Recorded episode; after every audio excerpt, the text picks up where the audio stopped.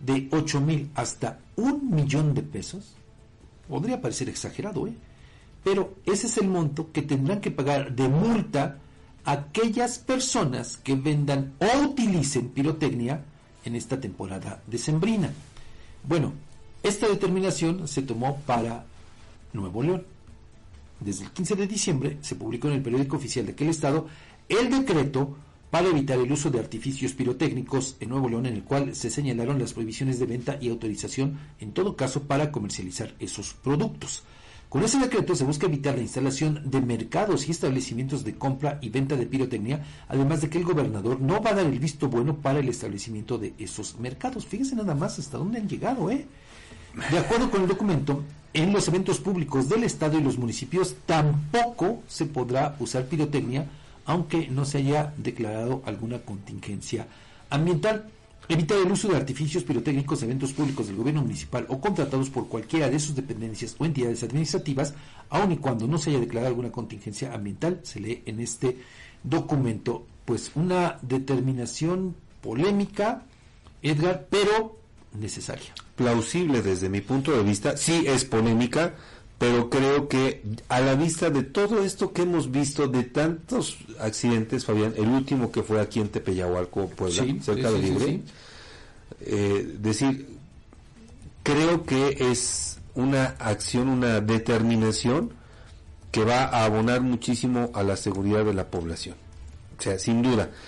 Es cierto, habrá quienes digan, es que las tradiciones, pero bueno, esas son tradiciones recientes, si tú quieres eh, verlas así, a mí, a mí se me hace plausible, para mí.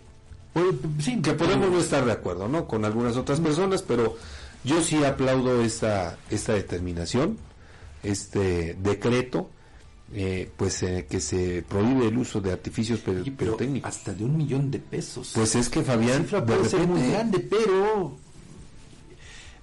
a propósito, bueno, de esto de lo que ocurrió en Tepeyahualco, tú recuerdas que aquí eh, pues leímos el comentario de unas personas en las que, hablaban sobre, sobre eso, ¿no? Que ojalá, a, ver si con eso entendía la gente. Así es, sí. La pirotecnia.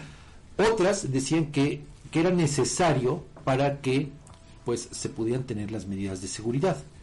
Bueno, pues yo creo que en respuesta de manera general, aunque sea una disposición vigente en Nuevo León, pero creo que eh, pues es en respuesta a todos esos planteamientos, ¿no? De qué se tendría que hacer o qué tendría que ocurrir para, pues, eh, reducir el número de, o el uso de la pirotecnia. Si bien, hay que decirlo, eh, pues con la inhibición, la prohibición de la venta, pues habría una afectación para quienes se dedican a esa labor. Así que sí, sí, sí. importante. Claro. Bueno, son los dos extremos, pero eh, yo por eso hablo de esto. Fíjese, llegar a imponer una sanción hasta eso de un millón de pesos, pues nos muestra, Edgar, de el interés de, la, de las autoridades para evitar cualquier accidente que lleve a la pérdida de vidas. Por supuesto, Fabián, sobre todo porque, mira, de, tocaste un tema que es harto sensible, creo yo, el, el tema de cuántas personas que se dedican a la, a la pirotecnia, a la pirotecnia como oficio, pues van a ver mermados sus ingresos me queda muy claro que no es culpa de ellos. No, sobre todo si tienen sus permisos de la Secretaría Nacional. Y cumplen con las medidas de seguridad claro, necesarias. Claro, pero el problema está en que afuera los ciudadanos de a pie nosotros no, atendemos ni siquiera las recomendaciones básicas para el uso y manejo de, de, estos materiales, Fabián. Entonces creo yo que ¿qué es necesario que pase? Pues creo así, y se los digo con toda honestidad, creo que hace falta que las autoridades asuman su papel de autoridad para determinar o para establecer mecanismos con los cuales cada vez veamos menos percances ocasionados por estos artefactos. Sí, porque mire, esa misma pregunta de qué es necesario para que podamos eh, entender que ya no podemos utilizar la pirotecnia de manera discriminada, esa misma pregunta se hizo hace una década cuando esta explosión allá en Jesús Tepactepec, en el municipio de que dejó muchísimos muertos y ni que se diga de los heridos. La gente se preguntaba eso, ¿no? ¿Qué necesitaba ocurrir? Bueno, pues ya hemos visto tragedias en otras partes y hemos también comprobado, tristemente, que a pesar de estas, seguimos sin entender. Esa es una realidad. Y en este contexto, fíjese que ahora encontré esta información que, que genera preocupación, ¿no? Porque en los mercados del país se está vendiendo, bueno, no de ahorita, ¿verdad? Ya, ya tiene eh, pues, tiempo, pero no deja de llamar la atención. Este cohete, este artefacto de pirotecnia conocido como cara del diablo, que incluso ha cobrado la vida de personas. Por ejemplo, a inicios de este año se reportó la muerte de un niño de solamente seis años, solo seis años, eh, en la comunidad de Cañada Ancha en Ramos Arispe. Un niño de seis años, años. que pues eh, no utilizó la pirotecnia como tenía que ser. Y entonces, pues vea el funesto desenlace. Le digo, es muy común que en estas fechas, pues el uso de la pirotecnia cobre una mayor vigencia, pero le digo, hay reportes, alertas de las autoridades correspondientes en torno principalmente al uso de, eh, digo, entre tantos eh, artefactos que hay, ¿no? Pero uno de ellos es este conocido como la cara del diablo, que eh, pues sí, literalmente tiene la apariencia de la cara de un demonio, ¿no? Es, en, es triangular, es de color negro, y bueno, pues el, los efectos que genera pues también son, son severos. Fíjate, te voy a hacer una pregunta. ¿Tú, tú en tu infancia en tu juventud jugaste con artefactos? Nunca me gustó. Nunca, te gustó? Edgar. No, no, no, soy sincero. Eh, y aparte, pues digamos que les... Eh, pues no sé si les gané respeto o más bien me dieron miedo, o ambas cosas, no lo sé.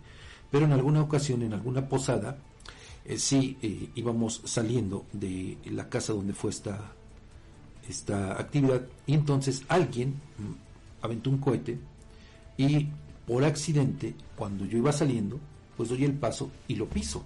Y justo en ese momento estalla. Explota. Explota. Entonces, eh, toda la pierna se me quedó dormida durante varios minutos. Entonces, eh, no, por eso digo, no sé si, si eso sirvió para que le estuviera respeto, le tuviera respeto a la pirotecnia, o la otra, también tengo que decirlo, o de plano me dio miedo. Yo creo que fue más, más bien esto último, ¿no? El, el miedo de porque además el la sensación que tuve en la pierna pues me duró un buen rato, ¿eh? muchos minutos, tengo toda la pierna dormida, la pierna derecha, como lo recuerdo bien, y entonces, no, yo ahí sí. ¿Por qué te hago la pregunta? Porque entonces, eh, pues creo que los artefactos más explosivos eran unas palomas, más o menos de unos 6 centímetros aproximadamente, pero ahora pues está la garra de tigre, la cara del diablo y muchas otras linduras que se convierten en verdaderas armas mortales. Bueno, pues eh, en este contexto, fíjese que también eh, en este año se registró pues eh, la pérdida de la vida de otro hombre, pero esto en Reynosa, Tamaulipas, luego de encender un cohete, de estos, de los que le digo, de la cara del diablo, le explotó, fíjese, paradójicamente en la cara a este hombre. Lo mató allá en Reynosa, Tamaulipas. Y ahora, Edgar, que eh, referías el uso de la garra de tigre, también hace algunos años, eh, bueno, voy a compartirlo rápidamente, allá en eh, las instalaciones de FM Centro, en la estación de radio de Pisaco, pues también vivimos un episodio pues de preocupación, de angustia, porque un trío de mozalbetes pasó y en el pasillo de ingreso a la estación aventó precisamente dos garras de tigre. Cuando estallaron, la verdad es que fue el estruendo bastante fuerte. Yo cuando salí de la oficina en la que estaba para pues ver qué había sucedido, solamente vi una densa nube de humo, mucho humo, muy densa, y una de mis compañeras saliendo del otro extremo eh, de las instalaciones en medio de una crisis yo pensé lo peor, porque además, pues como aquí también las, las puertas eh, De hay ventanales son de cristal, y fue un momento de mucha angustia. Fueron mozalbetes de una escuela eh, eh, de allá de Apizaco, de la Emilio Sánchez Piedra, si no me equivoco, de la preparatoria. Ajá. Incluso un compañero salió corriendo, pues, a- porque identificó a los chamaquitos y pues a ver si los detenía. No pasó absolutamente nada. Lo que sí es que eh, recuerdo es que después llegó el personal de protección civil de Apizaco Sí. y nos dijo que eh, pues diéramos gracias de que eh, no tronaron, no explotaron los, estos- Los cristales. estas garras de, de Ah, tigre, no ya. como había como Como tendría que ser, con la intensidad que... Ajá, que nos salvamos de puro milagro de una desgracia mayor. Sobre todo también porque, pues, muy cerca del pasillo, pues solamente la banqueta nos dividía y estaban estacionados los coches de varios de, mis compañeros. Entonces, eh, bueno, pues, para tener más o menos una idea del poder destructor de estos artefactos, eh, en otros momentos, en algunas partes de la República, las garras de tigre se utilizaban para volar las cabinas de teléfono y que la- las pudieran abrir y de ahí robar el dinero. Ah, mira. Y aparte, en otros, eh, ya con, con alguna explicación que nos dio gente de protección, de protección civil, es que, eh, nada más para que veamos el poder que tiene este artefacto, es que si tú eh, lo pones, digo, obviamente en un tanque vacío de gas, en un cilindro, pero el- el- la fuerza Sí. explosiva te sirve para elevar un tanque de 20 kilos, vacío, repito, Vacío, vacío, vacío, claro, claro. hasta la altura de una palmera. ¿Cómo crees? Así es. Digo que Y va- queda aún todo- vacío Queda todo, ya te imaginarás. ¿no? no es nada livianito ese arte. Por eso lo comparto. Nada más imagínate. Entonces, yo te digo, más bien, sí, fue respeto también a la pirotecnia de mi parte, pero también miedo. Hay que decirlo. Sin duda, Fabián, y lo, lo que insisto es, creo que hacen falta, a lo mejor, no sé si que- quepa o, o- o se pueda usar el término medidas tan drásticas, pero sí que las autoridades a nivel estatal, a nivel municipal, cumplan con su labor.